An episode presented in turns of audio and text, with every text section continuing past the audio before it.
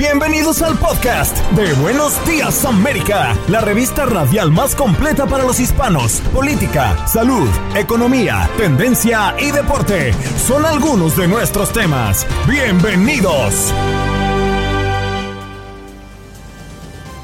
Hoy en Buenos Días América conversamos con Angélica González, periodista de Univision. En Miami aumentan a 11 los cuerpos recuperados y 150 personas siguen desaparecidas tras el derrumbe parcial del edificio en Surfside, en el sur de la Florida. Patricia fue mayor reportera de Univision 41 Nueva York con las noticias desde la Gran Manzana. Daniel Suchar, economista internacional, ¿cuáles son las ciudades más caras del mundo para trabajadores extranjeros en el 2021? Sabrina Hernández Cano, escritora y nutricionista, ¿qué es el ayuno intermitente? ¿Cómo nos beneficia y quiénes lo pueden realizar? Erika Carrillo, periodista de Univisión.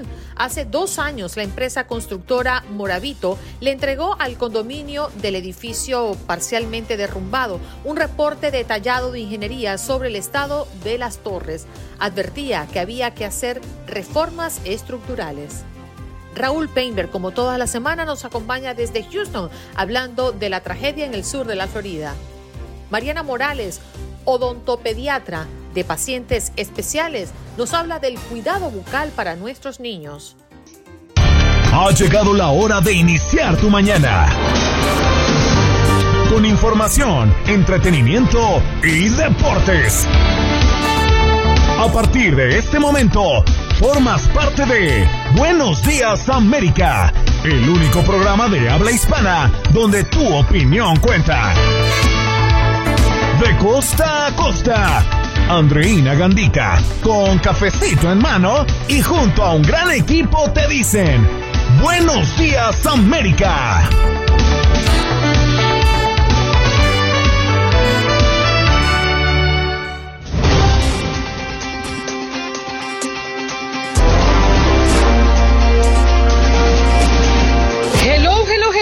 Buenos días América de costa a costa, iniciando nuestro programa de hoy 29 de junio, martes, iniciando a las 6 y 2 minutos de la mañana en el este, 5 2 minutos de la mañana en el centro y ya son las 3 y 2 minutos de la mañana en el Pacífico, allá en la otra costa. Siéntanse bienvenidos como todos los días a este su programa, llamando también, interactuando con nosotros a través de nuestro número en cabina, el 1833 867 2346 recuerde usted que Buenos Días América es un programa que es posible gracias a un gran equipo que lo hace.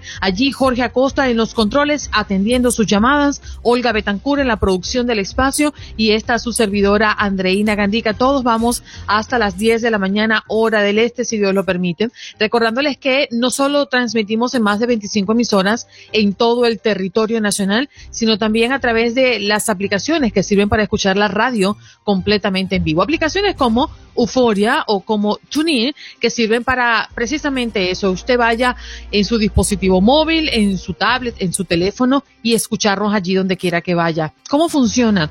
Es muy sencillo. Usted descarga la aplicación, dentro de la aplicación nos busca como TUDN Radio y ya va a escuchar toda la programación que tiene nuestra cadena. Pero de 6 a 10 de la mañana hora del este, usted va a escuchar Buenos Días América. Gratuito y en alta definición. ¿Qué más quieren? Estamos bien, ¿verdad?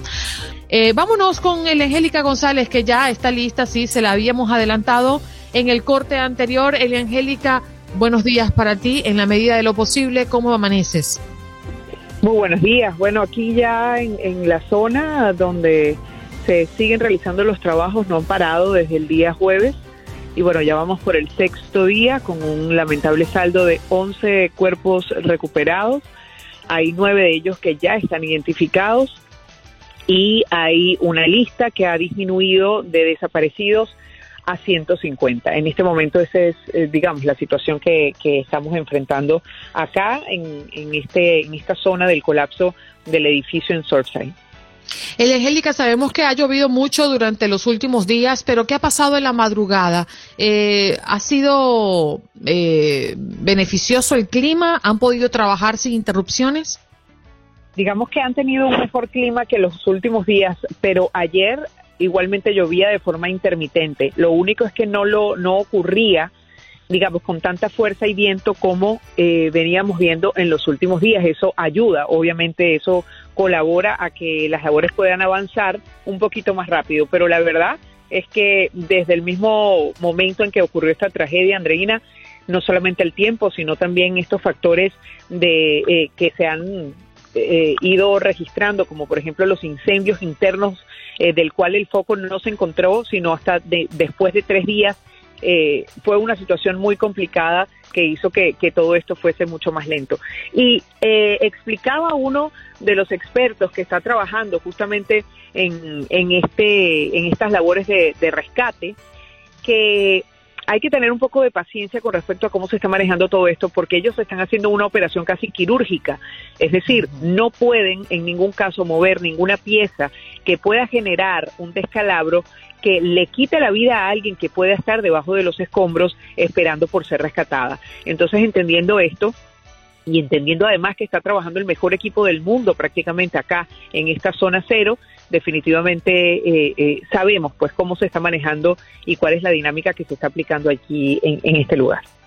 Con referencia justamente a eso, el Angélica, la cantidad de apoyo que se ha recibido desde fuera de los Estados Unidos, han llegado israelíes, han llegado los topos mexicanos, han llegado muchos rescatistas expertos en la materia. ¿Has visto más movimiento en el lugar del rescate? Eso, eso se logra percibir más allá de que hay operaciones que son eh, debajo de los escombros, es decir, abriendo túneles como lo hemos visto a través de las pantallas de Univisión. Es que te voy a contar algo, Andreina. Eh, estos son equipos que trabajan 12 horas dentro del field y 12 horas fuera. Es decir, mm. son equipos que están divididos en un grupo de gente que sobrepasa las 300 personas y que em, están yendo y viniendo o entrando y saliendo de la zona porque eh, obviamente la idea es que puedan trabajar 24/7 con dos grupos. Esto para no cesar eh, en ningún caso la búsqueda y, por supuesto lo que se tiene que hacer allí en ese lugar. Pero em, nosotros, los medios de comunicación que hemos sido movidos a prácticamente dos cuadras más lejos del lugar, no hemos tenido oportunidad de ver, sino lo que nos han mostrado los propios bomberos a través de sus redes sociales, cómo se está haciendo esta operación de rescate interna. Y esto tiene una explicación, esto hay que decírselo a la gente el hecho de que los medios estén un poco más lejos ahora y no puedan tener de primer plano, como ocurría el jueves y el viernes pasado, por ejemplo, que estábamos parados justo enfrente del lugar donde se estaba haciendo esta operación de rescate, lo que ocurría es que en ese momento de pronto no eh, estaban más eh, rápido sacando tanto restos humanos como cuerpos y por eso se permitía de algún modo que los medios de comunicación estuvieran más cerca. Ahora no es así. El tema de, recuperar cuerpos y recuperar restos humanos es exactamente el mismo para los rescatistas. Se trata con la misma dignidad, se trata con el mismo protocolo y se trata con el mismo respeto para que no haya posibilidad eh, en ningún caso que algún medio de comunicación o incluso algún individual eh, pueda tomar o registrar en imágenes lo que allí está sucediendo. Por respeto a las familias, por respeto a la gente, por respeto a, quienes son los dolientes directos de estas personas, Andreina. Entonces se comprende, digamos, eh, en este caso, que esté, que esté sucediendo esta situación y que, em, y que de algún modo nosotros tengamos una visual ahora del edificio que está en pie, pero ya no de esa montaña de escombros que en un principio veíamos, Andreina. Hay algo bien particular que me llamó la atención y lo decían las autoridades, algo atípico ha pasado eh, involucrando a los familiares. Y debido a la angustia y debido a, tantas quejas por aparentar ser un rescate sumamente lento, las autoridades locales han decidido llevar a los familiares al lugar. Y entendemos por mm, el testimonio de algunos de ellos que le ha dado un poco más de tranquilidad saber cómo trabajan y cuál es el operativo que se está implementando para el rescate de sus seres queridos. Eso ha causado mucha, mm, eh, quizás una expectativa mejor de lo que se está haciendo, ¿no? Pero sobre todo porque se está entendiendo el trabajo del rescate, que es muy delicado, que es muy complejo, que no es que es lento, es que debe ser meticuloso, es que debe ser, como te dije antes, una operación quirúrgica. No puedes poner en riesgo lo que, lo que no esté en riesgo en este momento, más allá de lo que ha sucedido. Entonces, hay, eh, eh, cada movimiento es estudiado, es, milimétricamente pensado, eh, no se hace nada al azar. Por tanto, aun cuando la gente piensa que esto puede ser lento, obviamente es el desconocimiento del propio trabajo de rescate lo que lleva a la gente a decir algo como eso, porque definitivamente aquí lo que se está haciendo es lo que se tiene que hacer con el ritmo que se tiene que hacer para evitar que haya una consecuencia mayor que pueda dañar a alguna persona que si Dios quiere puedan encontrar allí con vida, porque eso no se descarta eh, por ahora, esto es una operación de búsqueda, no de recuperación. Esto es una, eh, esto es una operación de búsqueda en este momento de vidas humanas debajo de los escombros de una estructura colapsada. Entonces, obviamente la autoridad ha pedido paciencia y en vista de que hay eh, angustia de parte de la familia, han decidido entonces llevarlos a esta zona cero y ver ellos de primera mano cómo se están haciendo estos trabajos. Y es muy importante que ellos vivan esa experiencia también porque de alguna forma dejan de imaginar o de tener una idea de cómo es que esto se está llevando a cabo. Eh, lo, lo que hacen básicamente es entender más bien el proceso que se está viviendo allí en la zona cero, que no ha parado este trabajo de parte de los rescatistas y tampoco de las brigadas caninas que también se rotan igual que los humanos eh, allí dentro del lugar donde se está haciendo todo este gran trabajo, que es muchísimo, que es muchísimo y que por eso se lleva mucho tiempo. Y al final de la historia son los principales dolientes, son las familias eh, que están pues llorando a sus seres queridos. Eh, un abrazo, Angélica, y te agradecemos eh, este tiempo que nos dedicas el día de hoy. No, es un placer, como siempre. Siempre que pueda, a las órdenes. Tan linda. Angélica González allí, bueno, desde muy temprano, ¿eh? muy cerca del lugar de los hechos, ya nos contaban que los separaron un poco del edificio, pero continúan en la llamada zona cero. Ya Hablemos de economía.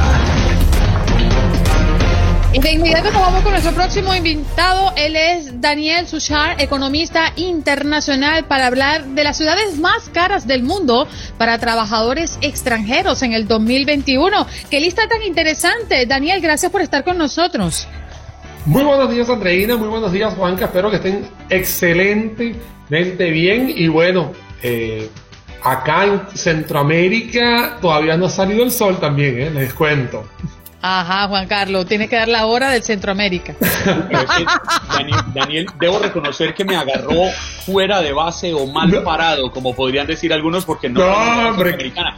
En algunos países es la hora del centro y en algunos la hora del oeste. ¿Cómo funciona? Ah, en estos momentos, en estos momentos son las 6 de la mañana con 7 minutos acá en Centroamérica y en Panamá, que a veces se, se confunde, es el único país de la región que sí tiene una hora más. En estos momentos Panamá tiene 7 de la mañana, es, o 7 con 7 para decirlo así. Pero bueno, aprovechando en ese umbral de todas las horas, de todos los horarios que lleva Juanca, entonces vamos a poner también el de acá. Yo lo que me, yo lo que me pregunto es que qué clase de programa es este que levanta a sus invitados a las 6 de la mañana. Bueno, un poquito antes, pero con todo, con todo el cariño, de verdad, con muchísimo cariño, Andreina, Juanca, de acompañarnos acá y por supuesto un honor estar por aquí. Bueno, entrando en la, en la pregunta que me hiciste, sí, las ciudades eh, varían, no todas las ciudades eh, cuestan lo mismo, vivir en cada ciudad no cuesta lo mismo y por supuesto cuando se habla de aquellas personas que van de un lado al otro, lo que son expatriados, eh, aquellas personas que eh, trabajan para una empresa y que, y que, y que por su fuga de cerebro, por su cerebro son trasladados a otra, a otra jurisdicción, obviamente también juega el papel de la economía, de cuánto van a estar ganando y por supuesto cuánto van a estar gastando en cada una de esas ciudades. ¿Y qué encarece las ciudades, Daniel? Precisamente esa llegada o la modernización y el traslado de gigantes empresas que llegan a crear bases en diversas regiones o secciones de las ciudades. Por ejemplo, yo recuerdo que todo el mundo en el área de San Francisco, en la bahía, que en esta bahía californiana y toda la zona de Silicon Valley se quejan del costo de vida, pero también aquí en Miami nos quejamos del costo de vida. Bueno, aquí recordemos, Juanca, que aquí todo el mundo se queja del costo de vida, ¿no? O sea, aquí eso es, es algo importante decirlo, pero acá en realidad las variables son muy claras. Cuando una persona es trasladada hacia otra jurisdicción, en la mayoría de los casos pagas como una persona de esa jurisdicción. Por ejemplo, si yo estoy aquí en Costa Rica y me mudo hacia Miami, no es que me van a depositar en Costa Rica, me dicen, a usted le vamos a dar un paquete salarial para que viva en Miami. Entonces, claro, ahí ese paquete salarial es donde empieza a desmenuzarse cuáles son los gastos y cómo ese, ese costo de vida.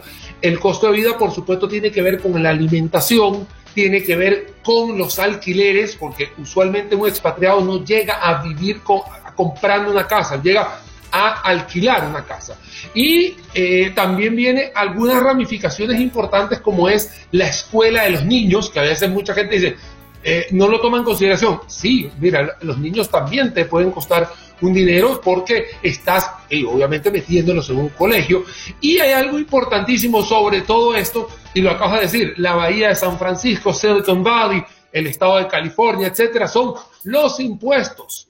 Porque mucha gente dice, ay, te fuiste con 10 mil dólares, voy a poner el número eh, cerrado.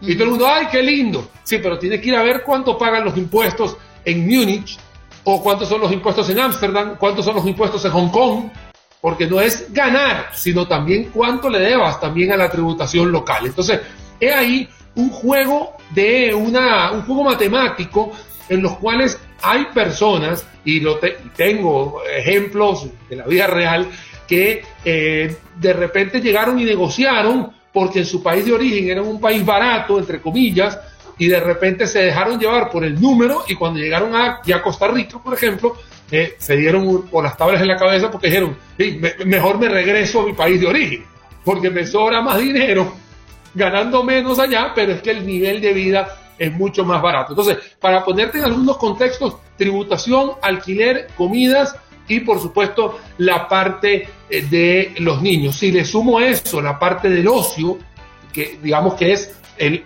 entretenimiento, también te, cuesta algún dinero y algo también que se me olvidó decirlo son los costos fijos de agua, luz y teléfono que también dependiendo de dónde estés pueden ser muchísimo más caros o muchísimo más baratos. Juan Estos gastos que no podemos evadir, ¿no? Definitivamente tenemos que vivir en una casa, pagar o, tener a los muchachos en el, en el colegio, pagar la luz, pagar la basura. son cosas que son gastos que no podemos eh, eh, evadir. Ahora, yo me hago una pregunta y siempre me la he hecho. Te voy a poner un ejemplo. Los sueldos de Miami no son los mismos sueldos de Boston. Las casas no valen lo mismo en Miami ni tampoco con lo que puede costar en Boston. Si nosotros tenemos que valorar un traslado, ¿qué debemos tomar en cuenta allí? Porque obviamente me van a pagar más por vivir en Boston, pero también tengo que pagar más.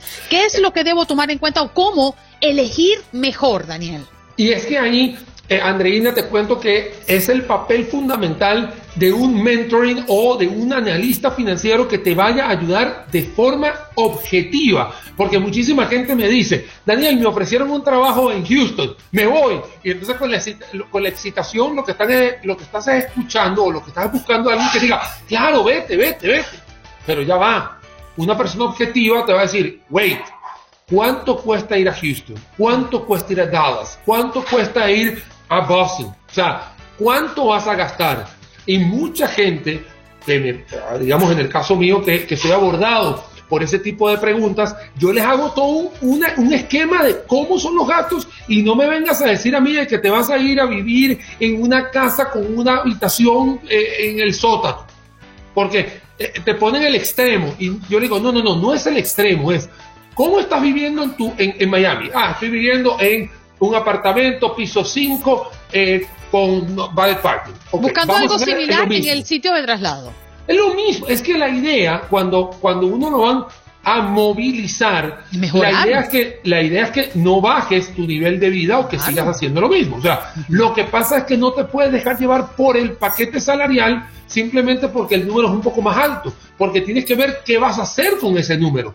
Es por eso que cuando la gente te dice, ay, qué lindo, me, trasladaron a Singapur, me trasladaron a Hong Kong, que son las ciudades más caras, de Tokio, Tel Aviv. hey, ya va, cálmate, tienes que ir a ver qué te va a pasar en esos países y cómo te vas a, mover. Vamos a dar otro ejemplo. La gasolina ¿no? Es, es un factor importante en la mayoría de los países.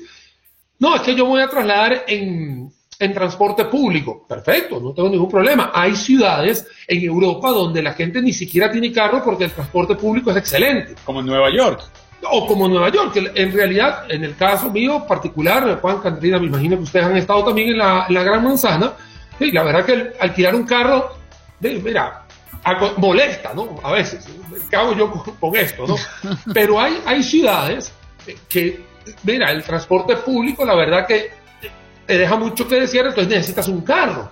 Entonces, es ahí donde dice, bueno, ¿cuánto me cuesta el carro? ¿Cuánto me cuesta el derecho al ruedo? O lo que se llaman marchamos o derechos de circulación. O también se trata de un tema de preferencia, Daniel, porque hay personas que no les gusta montarse en un, en un metro o un tren. No les gusta andar en autobús, porque bueno, nunca ha sido su estilo de vida. Entonces, si te vas a una ciudad como Nueva York, donde tienes que agarrar software, porque es que, es que los estacionamientos son sumamente caros. O sea, pagas en cuatro días la cuota de un carro en, Miami. Entonces, pues no vale la pena, es muy loco esto. No, por, eso yo te digo, hay muchas, hay muchas aristas que la gente tiene que tomar en consideración, lejos de llevarse con ese sentimiento de que el número sea mayor, porque en realidad si tú te vas a Tokio o te vas a Hong Kong o te vas a Singapur, el paquete salarial que te van a dar va a ser mucho más atractivo de lo que vas a tener en Miami. Y por supuesto, si lo comparo con países en Latinoamérica, México, Colombia, Chile, eh, Ecuador, que está dolarizado, Panamá, tú vas a decir, hey, a, ciegas me voy a Singapur y Hong Kong. Y cuando de repente llegas allá, hey, eh, así que la bienvenida es 3 mil dólares el apartamento en alquiler. Y tú, eh, ya va, hey, momento, no, no sabía esto. Esas son las cosas que uno tiene que prevenir. Sí, señor Daniel, 10 segundos porque se nos acabó el tiempo. La decisión se debe tomar con la billetera o con el deseo. Definitivamente con la billetera. O sea, no, no vas a poder hacer otra cosa más porque acuérdate que eres un expatriado, te están ofreciendo algo en el cual el aspiracional es muy bonito, llegar, desarrollarte como persona, excelente, un cambio de, lugar geográfico siempre te va a nutrir en la educación tuya como experiencia. A él pero también... Pero él es Daniel Suchar, tenemos que hacer una pausa, pero quédate con nosotros, Daniel, para que nos cuentes dónde podemos conseguirte. Él es economista internacional, ya regresamos. En Buenos Días América. Buenos Días América. Tu opinión importa. Nuestras redes sociales. Facebook. Buenos Días AM. Tu opinión importa. Instagram. Buenos Días América AM. Buenos Días América AM. Tu opinión importa. Nos vamos de inmediato con nuestra próxima invitada, pues ya la tenemos con nosotros a la escritora y nutricionista Sabrina Hernández Cano. ¿Cómo estás, Sabrina? Muy buenos días, ¿cómo estás, Andreina, JC? Qué gusto en verlos, disfrutando mucho de su programa. Bueno, muchas gracias. Bueno, aquí nosotros hablamos de esto y discúlpeme, pues, pues esos cortes comerciales que nosotros nos volvemos como raros. Hablamos de marcianos, de, de, de, ese piquito de oro, todas esas cosas tan raras, ¿no? Está bien, está bien. Bueno, vamos a hablar del ayuno intermitente. Mucha gente habla de eso ay, ayuno intermitente, eso me va a hacer bajar de peso, yo hago no sé cuántas horas en ayuno, pero ¿cuál es la realidad, Sabrina? ¿Qué es el ayuno intermitente? Bueno, el ayuno intermitente que se está usando muchísimo hoy, inclusive con cualquier estilo de dieta que quieras hacer. Hay personas que prefieren comer un poco más de proteína, menos carbohidratos, eh, o sea, en fin, la dieta paleo, la dieta keto, la dieta mediterránea, eh, que si los glicémicos bajos. El, el, ayuno intermitente, más que ser un estilo de comer, es un horario de comer. Y los estudios clínicos sí están demostrando que te limpia el hígado, le da la oportunidad de regenerar las células. Hay una hormona que es la hormona de la juventud, que hasta cinco veces se dispara más alta cuando haces ayuno intermitente, o sea que puedes cuando hagas ejercicio este, la, fundación de la masa muscular más fuerte, o sea que hay muchísimos beneficios. Y es fácil de hacer en realidad y muchas personas la hacen y ni se dan cuenta. Un ayuno intermitente puede ser muy cómodo para muchas personas y para darle un horario, como para la persona que quiera empezar a hacerlo, eh, bueno, ya eh, mañana mismo, ¿no? pueden, por ejemplo, tomarse su cafecito o desayunarse a las 10 de la mañana. Es, vamos a, decir, como un 8-16. Vas a comer entre 8 horas y vas a descansar 16 horas. Entonces, si por ejemplo a las 10 de la mañana eh, desayunas, ya rompes el, el ayuno, entonces vas a parar de comer a las 6 de la tarde. Ahí tienes tus 8 horas. Pero hay personas que prefieren un poquitico más temprano, por ejemplo, a las 9 de la mañana y ya a las 5 de la tarde. O sea, horas de trabajo vas a comer, pero cuando estás en la casa por la mañana o por la noche no vas a comer. Esto me encanta para los comelones, los que son de pica pica, los que son de desorden alimenticio. Esto les viene bien porque, mira, los pone a disciplina y les frena. El parcero es comelón. han dicho que hasta las 8 de la mañana, por ejemplo, y entonces a las 4 paran de comer. O sea, tú decides el horario, pero sí tienes que estar 8 horas en lo que vas a comer y 16 en la cual vas a descansar. Esa es la idea para que tú tengas tiempo a digerir, metabolizar y absorber y utilizar toda esa energía. El problema con hoy en día es que comemos una comida, no hemos terminado de digerir una y ya estamos picando con otra cosa porque tenemos mucha, mucha comida por alrededor. Y entonces e, ese es el problema. Claro, Sabrina, pero me imagino que tampoco se trata de comer de forma desbordada a lo largo de esas ocho horas, porque si no el ayuno intermitente tampoco es que vaya a servir de a mucho. JC, eso es tremendo punto que has tocado, porque hay personas... Es una muy buena pregunta, Sabrina. Sí, eh, me han venido a la oficina y me han dicho, mira, yo hice el ayuno intermitente y no me funcionó, más bien me engordé. Porque para perder peso tienes que tener en cuenta las calorías. A nadie le gusta hablar de calorías, pero es como decir que no vas a contar el dinero. Si tú no estás trabajando o tienes un ingreso en la cual el dinero entra, ¿Cómo te vas a poner a gastar y a gastar y a gastar? Es lo mismo del hacer el ejercicio. Si no vas a hacer ejercicio, si te vas a vivir una vida sedentaria en la cual simplemente te levantas para caminar de aquí, allí, allá y no estás quemando calorías, todo lo que comas, eventualmente cuando tu cuerpo no lo necesita, lo va a estorar en forma de salvavidas alrededor del estómago, el lugar más, más peligroso. Ahora, es importante esa primera comida tras el ayuno porque imagino yo que el cuerpo está funcionando de una manera que lo que entra por tu boca pues tiene mucha importancia, esa primera comida del día.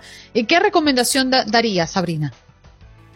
Bueno, es, ese también es un muy buen punto. A mí me hace falta esa primera comida del día. Yo, yo quiero que las personas se pongan a pensar cómo se sienten por la mañana. Hay veces me dicen, me siento un poco cansada cuando me levanto eh, tempranito y es porque te falta la glucosa, te falta la energía. Entonces, un buen desayuno variado, balanceado, por ejemplo, con un pan integral. Las personas hoy en día han cogido pánico al pan, pero hoy en día están panes más saludables que se han hecho en la historia del mundo. Hay panes con granos, con fibra, y eso te va a dar un poquito de glucosa. Lo puedes comer con un salmón ahumado que es tan delicioso. Eh, o puedes comerte quizás un cereal alto en fibra. la clave con los cereales es que sean alto en fibra, porque la fibra, fibra te llena, te ayuda a ir al baño, te, te, hace sentir que estás satisfecho y tiene unos minerales excelentes para el pelo, para la piel. Cuando comemos solamente proteína, proteína, proteína y grasa, las personas se les empieza a caer el pelo y me preguntan por qué, por qué no me siento bien, porque te falta la fibra, la glucosa. La glucosa, los carbohidratos, por ejemplo, todo lo que termina en osa viene siendo una glucosa y el cuerpo le hace falta, es lo primero que utiliza para que el cerebro pueda pensar. ¿Y si la comida es sabrosa? No le tengan miedo porque hasta los vegetales son glucosa. El, azúcar en el vegetal es celulosa. Es saber escoger la glucosa o, que tenga fibra, o sea, que tenga una mezcla de fibra. Y hay muchos alimentos, las frutas con la cáscara, no el jugo, sino la fruta con la cáscara es muy saludable, te balancea, el tener fibra te balancea que esa glucosa no se dispare tan rápido. Así que la cáscara, que nosotros los latinos, muchas veces mi mamá yo le decía, mami, ¿por qué tú le quitas la cáscara al pepino, a la manzana? y hoy en día me dice, no, hija, ya se lo dejo ya. La fibra es donde más nutrientes hay, donde más fibra hay. Entonces ese balance de los carbohidratos es muy importante, es saber escoger los carbohidratos. Por eso es que cuando hay personas que me dicen, dímelo, dímelo para entenderlo bien fácil, yo le digo, bueno, Hay carbohidratos simples, como por ejemplo donas, cake, pastelito, azúcar blanca, refresco, soda. Esos son los carbohidratos, las azúcares. Esos son los ricos. Nada de nutrición, eso está vacío, eso nada más que para decir como calorías extra eh, y es para comerlo en moderación un día. Pero si eso es parte de tu vida a diario, ahí entonces vas a tener una nutrición que no es completa. O sea, tus células tienen que nutrirse con gasolina premium. Y la gasolina premium está en los carbohidratos saludables, que vienen siendo los panes integrales, las fibras, las frutas con cáscara, las verduras, todas. Los Pero allí le tengo una pregunta con referencia al pan, porque me gusta mucho el pan, eh, Sabrina, pero me pueden decir, es rico en fibra, es light, es no sé cuánto, y así te lo venden. Pero, ¿qué es lo importante cuando volteamos y vemos esa tabla calórica? ¿Qué es lo más importante allí? Un producto que se considera una buena fuente de fibra es cualquiera que diga, donde dice fibra, 3 gramos o más. Un producto que se considera alto en fibra, que es los panes que busco yo y los hay. Mira, ahora les voy a dar, les voy a dar ahí, les voy a mencionar un pancito que a mí no me puede faltar y es delicioso y, y viene siendo blanco. Eh, cinco, o sea, están buscando alimentos que tengan alto en fibra, va a decir cinco. Esos son los panes que consumo yo, todos dicen cinco para arriba de fibra. Y me como una lasquita y no me pueden faltar en mi dieta porque me hacen sentir bien y aparte que son deliciosos y me sirven como si fuera un, un un lugarcito donde yo le puedo poner encima algo que me guste, como el pavo, principalmente el salmón que me encanta tanto, este, un pedacito de queso por la mañana encima de ese pedacito de pan. Entonces hay un English muffin, yo sé que, que los latinos este, lo conocen más bien como un pancito que fuera inglés, ¿verdad? Es redondito, que de hecho no sé, eh, no viene de, de, Inglaterra, ese pancito, creo que lo, el Thomas English Muffin, el señor Thomas, Thomas lo, lo, creo que fue uno que los inventó y, y, no sé, no me acuerdo muy bien la historia, pero es muy bonita. Y ese Thomas English Muffin, hoy en día dice light por fuera y tiene, eh, tiene 8, perdón, 8 gramos de, fibra. El pancito es blanco, es redondo, pero desde que yo se lo, se lo recomiendo a mis pacientes, me dicen gracias porque me ayuda ir al baño. Es un pancito que no es como negro, como que, que es tan oscuro, que es duro. No, es suavecito, es redondito. Muchas veces las bodegas ponen compra uno y te llevas el otro gratis. lo tienen también con pastitas, pero el, el punto está que busquen ese o cualquier otro pan que diga 5 de 3 para arriba, pero definitivamente si estás comprando un pan que dice 5 gramos de fibra, te lo puedes disfrutar eh, sin problema ninguno. Y las calorías van a estar entre 100, más o menos 130, pero hoy en día he visto panes que hasta con 70 calorías te pueden dar una buena fuente de fibra. O sea que no hay que evitar el pan, lo que hay que consumir todos los alimentos en moderación, mucha variedad Estamos perdiendo la comunicación con, con Sabrina. Sabrina. Son las tres claves de dietética de nutrición. Sí, señor. a, mí, a mí lo que me preocupa, Sabrina, es que escucha uno muchos consejos. Eh, hay expertos para todo. Y uno al final no sabe qué camino tomar. Porque efectivamente hay una verdad que es innegable y es que todo lo rico engorda o hace daño. ¿Por qué? No si te pasas de las calorías que necesitas para el día. Por ejemplo, si tu cuerpo necesita diariamente, vamos a decir 1800 calorías, te voy a dar un ejemplo, pero para que me entiendas, y te comes un riquísimo, ¿cuál es tu postre favorito? ¿Qué es lo que tú dices? No, es que, mire, lo favorito mío es una hamburguesa que, vive, que venden aquí en el sur de la Florida que esa sola hamburguesa triplica ese número de calorías que usted acaba de dar. Cómete la mitad, cómete la mitad, córtalo la mitad. O sea que no debes, mira. Ahí estamos mal, Sabrina, él se come dos. Ese es el problema, no, no, no, no. Estamos en esta vida muy corto tiempo. No vas a quitarte los alimentos que te gustan de vez en cuando. La idea es que quemes esas calorías. Si tú quieres comer comidas que tienen mucha, mucha energía, muchas calorías, lo que debes de tener es un buen plan de caminar después del trabajo o de... Yo conozco personas que hacen, em, por ejemplo, ejercicios un poco extremos como el spinning o el correr, el trotar, y comen de todo, comen cantidad, y no hay forma de que pongan eh, en su cuerpo este eh, o sea, grasa, o sea, no, no engordan, no engordan para nada porque están quemando. Él, mira, piensa en que si, si gastas más de lo que ganas, vas a meterte en un problema de bancarrota. Y hoy en día la obesidad para mí significa la bancarrota. Has comido más de lo que estás quemando. ¿Quieres comer? Sabrina, un, pues a caminar. un par de preguntas que te dejan aquí en el chat. Una dice que por qué le da sueño después de comer. La insulina, la insulina da un sueñito riquísimo. Eh, puede ser una cosa moderada en la cual te pasa dentro de unos 20, 30 minutos. Si encuentras que esto te pasa muy frecuente, te aconsejo que vayas a ver al doctor y que le preguntes si te puede medir tu insulina. A lo mejor tienes la insulina muy disparada. Pero para corregir esto, en mi oficina lo que hago yo con los pacientes es que los, los enseño a contar sus carbohidratos. Hay veces el, ingreso de carbohidratos es demasiado a la hora del almuerzo y por eso la insulina. Mientras que tú más carbohidrato le des al cuerpo, más insulina necesitas para que esa insulina lleve esos carbohidratos a tus células. Y eso pudiera ser el problema. Entonces, lo que aconsejo ahí es que trata de disminuir la cantidad de almidones. Por ejemplo, si te comes un emparadado, un sándwich a la hora del almuerzo con dos panes, quítate un pan. Si tomas jugo o refresco, ahí sí que te garantizo que te vas a poner no solo a dormir, pero a fatigarte y a sentirte muy mal, porque el mm. refresco no hay insulina en el cuerpo que aguante un almuerzo completo o una cena completa con una soda, con un dulce. Aparte de que sean muchos, muchas calorías, que, que va a ser bastante para poder quemar, el problema ahí va que va mucha azúcar, mucha concentración de carbohidratos. Sabrina, el, el tiempo se nos agota. ¿Dónde podemos conseguirte? búscame que siempre hay consejos muy buenos y también este, eh, información nutritiva sólida basada en ciencia en qué flaca, fuerte y feliz, que es lo opuesto de ser obeso, débil y triste que es flaca, fuerte y feliz. Ahí escribo muchísimo de la buena nutrición. Ahí está. Sabrina Hernández Cano, escritora y nutricionista. Como toda la semana nos acompaña Raúl Painberg con un tema siempre muy interesante. Vamos a escucharlo a continuación.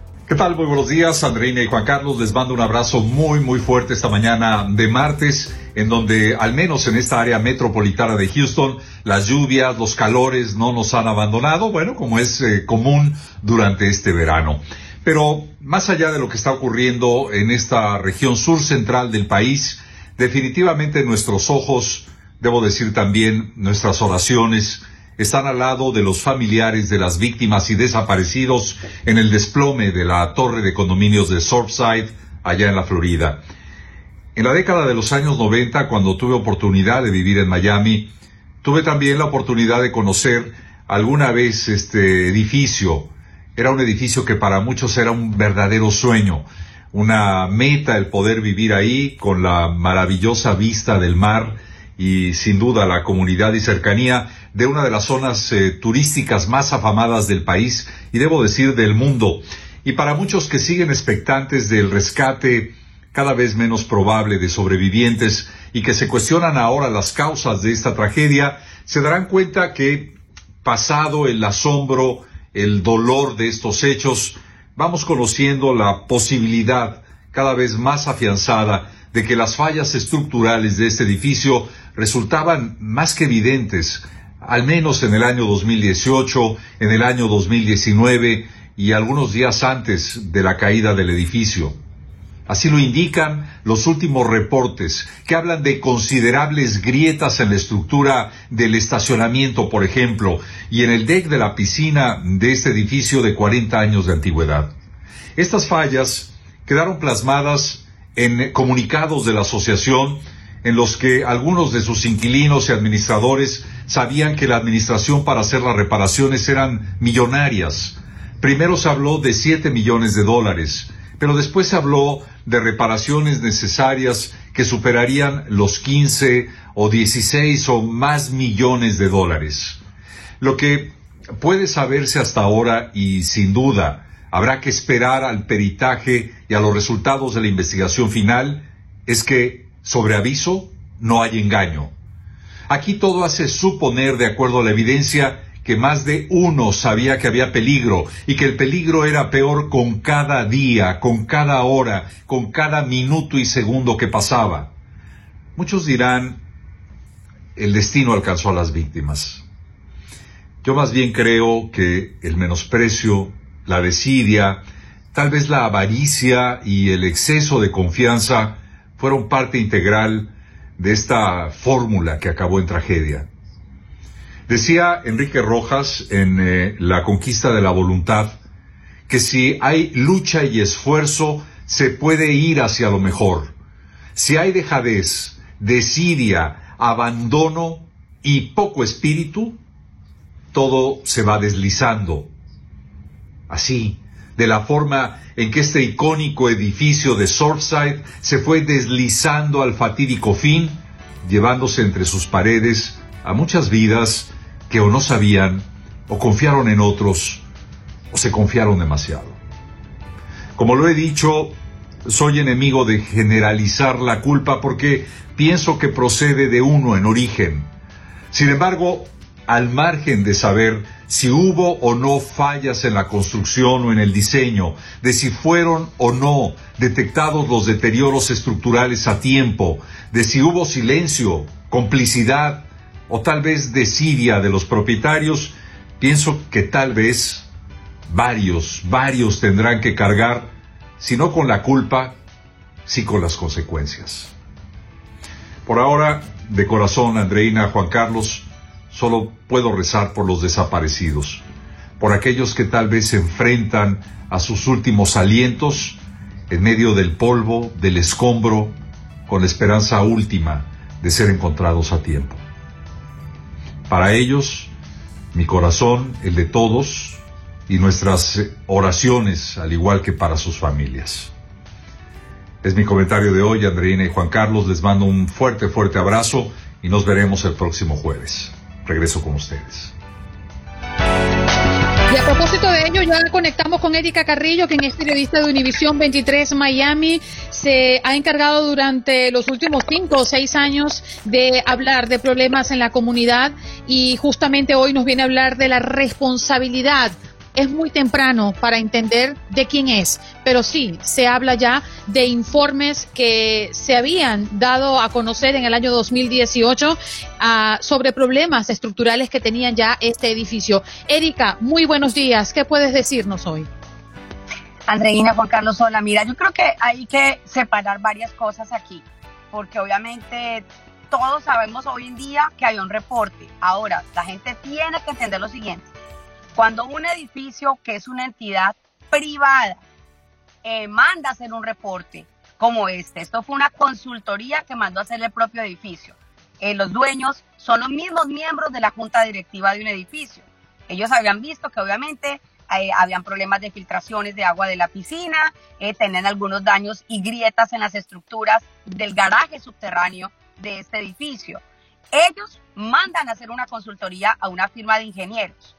Así que cuando vamos a hablar de responsabilidades, yo sí creo que es importante ir separando porque no se puede culpar a todo el mundo en la misma bolsa cuando aquí todos son entidades diferentes. La asociación de un condominio es la que toma la decisión de qué mandar a hacer.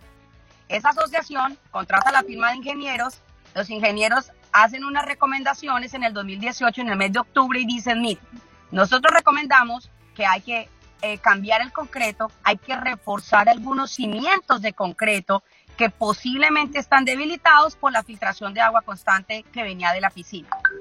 Eso es una recomendación. Ahora, la firma de ingenieros no tiene que entregarle ese reporte ni a la policía, ni a la ciudad, ni a nadie. Esa firma de ingenieros solamente le entrega el reporte al condominio, que es una entidad, repito, privada. El condominio recibe las recomendaciones en octubre del 2018. Esa asociación tiene siete miembros. Uno de los siete miembros de la asociación decide voluntariamente mandarle ese reporte a la ciudad de Surfside. Un inspector viene un mes después, no sé qué tipo de inspección hizo, si fue una inspección visual, si el hombre tomó muestras, no sé si fue en una hora, en diez minutos o en dos días. Ese inspector consideró que todo estaba bien en apariencia y que el edificio no tenía ningún daño sustancial o nada que representara un peligro. Pasan 20 meses. Ayer yo obtuve una declaración de esa firma de ingenieros que hizo ese reporte. Esa firma de ingenieros en un comunicado confirma que hicieron recomendaciones en 2018 y que la asociación tardó casi 20 meses en volver a contactarlos. Los contactaron de nuevo el año pasado, en el 2020, y los contratan nuevamente, esta vez para que contrataran otras compañías que vinieran a hacer reparaciones. No se empezó con la reparación del concreto, que podría ser una de las causas. Se empezó con la reparación del techo, se empezó con reparaciones del sistema eléctrico. Habían solamente tres permisos abiertos en este edificio de trabajos pendientes. Techo dos, y sistema eléctrico. ¿Cuándo iba a ser el arreglo concreto? Es lo que no sabemos en este punto. Tampoco sabemos quién tomó la decisión de demorar tanto las reparaciones. No sabemos si fue que tal vez la junta de la asociación le llevó este tema a los propietarios en una reunión y los propietarios posiblemente dijeron, wow, no queremos pagar 15 millones, que es el costo estimado de las reparaciones. Yo revisé ayer el estimado y eran 9 millones solamente en costos de, de material de construcción como tal y 6 millones más en el costo que iban a cobrar los ingenieros y las compañías contratistas. Así que este punto, honestamente, será muy especulativo eh, decir si fue la asociación, si fue la ciudad, porque la realidad es que la ciudad no tiene por qué estar enterada necesariamente de lo que pasa dentro de una estructura de un condominio, a menos que alguien del condominio ponga constantemente la queja y se lo reclame a un inspector. Hay que recordar, son entidades privadas los condominios y solamente los propietarios deciden lo que hacen, lo que pagan y lo que quieren costear dentro de sus propiedades.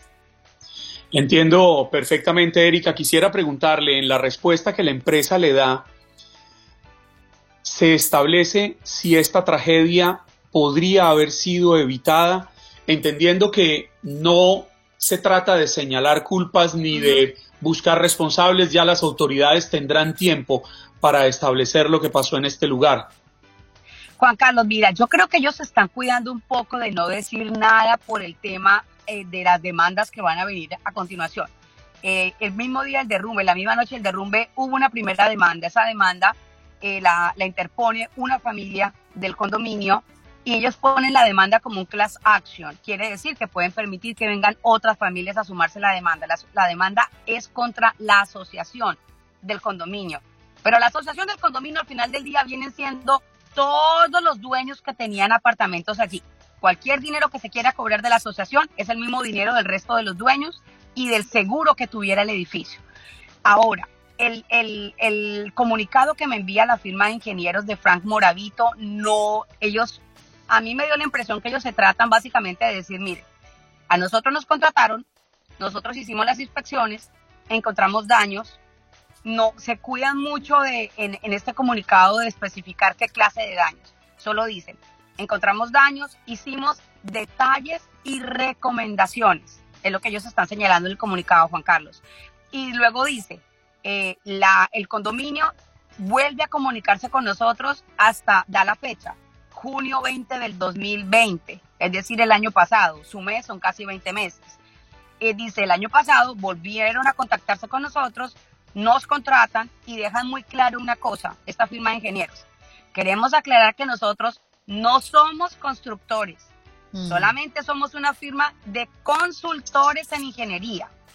Ellos iban a su vez a subcontratar a personas o compañías de construcción que eran al final del día, Juan Carlos, los que iban a tener que hacer las reparaciones. Pero en el comunicado esta firma eh, Moravita, Moravito se cuidó mucho de no adjudicarse eh, nada relacionado al tema de construcción y, y tampoco honestamente de decir eh, fue culpa de alguien, no. Ellos lo que sí. dicen y dejan muy claro es que pasó un tiempo de 20 meses para que volvieran a contactarlos, a contratarlos. Mm.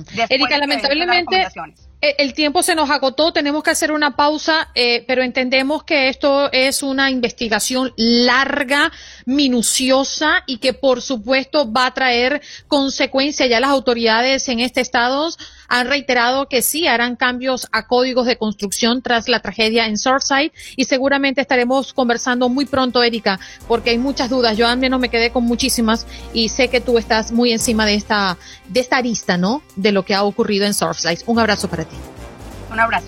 Nos vamos de inmediato con nuestra próxima invitada. Ella es Mariana Morales, odontopediatra de pacientes especiales, para hablar del cuidado bucal de los niños con habilidades especiales. ¿Cómo estás, Mariana? Gracias por estar con nosotros. Hola, Andreina. Buenos días, Juan Carlos. Muchísimas gracias por la invitación. Es un placer estar esta mañana compartiendo con ustedes y su audiencia. ¿Cuál es ese cuidado especial que debemos eh, atender para los niños con habilidades especiales? Bueno, definitivamente como en cualquier paciente, la salud bucal forma parte importante de la salud general de, cualquier individuo, pues porque como yo siempre les, explico a mis pacientes, la cabeza está pegada al cuerpo y entonces por eso todo lo que pasa en nuestra boca se va a reflejar en el resto del organismo. Ahora, cuando tenemos algún niño con alguna necesidad especial, probablemente sea un poco más complejo puede ser por el tema conductual o porque tenga alguna condición sistémica asociada. Entonces hay muchos factores que tomar en consideración a la hora de atender estos pacientes. Mariana, uno siempre se, se, se pregunta exactamente lo mismo frente al cuidado de los dientes. ¿Cuántas veces al día es lo ideal cepillarlos y por cuánto tiempo? Porque unos dicen una cosa, otros dicen otra y uno no sabe a dónde llegar. Sí, fíjate Juan Carlos, lo ideal, bueno, lo ideal sería cepillarse después de cada comida, pero lo mínimo que deberíamos hacer es cepillarlos dos veces al día, en la mañana y en la noche antes de acostarnos. Pero lo interesante es que muchas mamás me dicen, bueno, yo lo cepillo antes de lo cepillo en la noche, pero después le doy el biberón, el tetero o, o, cualquier comida que el niño coma. Entonces, lo importante es que ese cepillado sea después de que el niño terminó su alimentación en el día, porque si no, definitivamente no estamos haciendo nada. Luego le vamos a dar un biberón, un tetero, su leche y esos restos de alimento van a permanecer en la boca durante una cantidad de horas, donde además son las horas más importantes y más cumbres para que las bacterias que producen las caries puedan actuar, porque en la noche pues producimos menos saliva, esa saliva tiene un pH más ácido y digamos que es el momento más fácil donde ellas pueden actuar y atacar para convertir, eh, para convertir, para formar las caries. Mm. Cuando a los muchachos se les van cayendo los dientes, se les van aflojando, tienen mucha sensibilidad en la encía, porque bueno, justamente le está faltando eh, eh, eh, los dientes para poder masticar los alimentos, en fin. ¿Cuál es la edad em, requerida, Mariana, para llevar al niño al odontólogo? Bueno, la primera visita hoy en día se plantea que debe ser temprano, incluso antes de cumplir el primer año de vida. ¿Por qué? Porque en esa primera consulta justamente se van a aclarar todas estas dudas. ¿Cuándo, ¿Cuándo comenzar a cepillarlo? Que debe ser desde que erupciona ese primer diente. Esto nos va a evitar que aparezcan estas famosas caries de biberón que vemos niños con los 20 dientes en boca destruidos a los dos años. Entonces hay que hacer tratamientos complejos, muchas veces tratamientos incluso en quirófano. Y si nosotros hacemos una visita temprana y contamos con información, esto no va a ocurrir. Siempre el conocimiento que nosotros podamos brindar a los padres va a transformarse en prevención y en salud para nuestros hijos.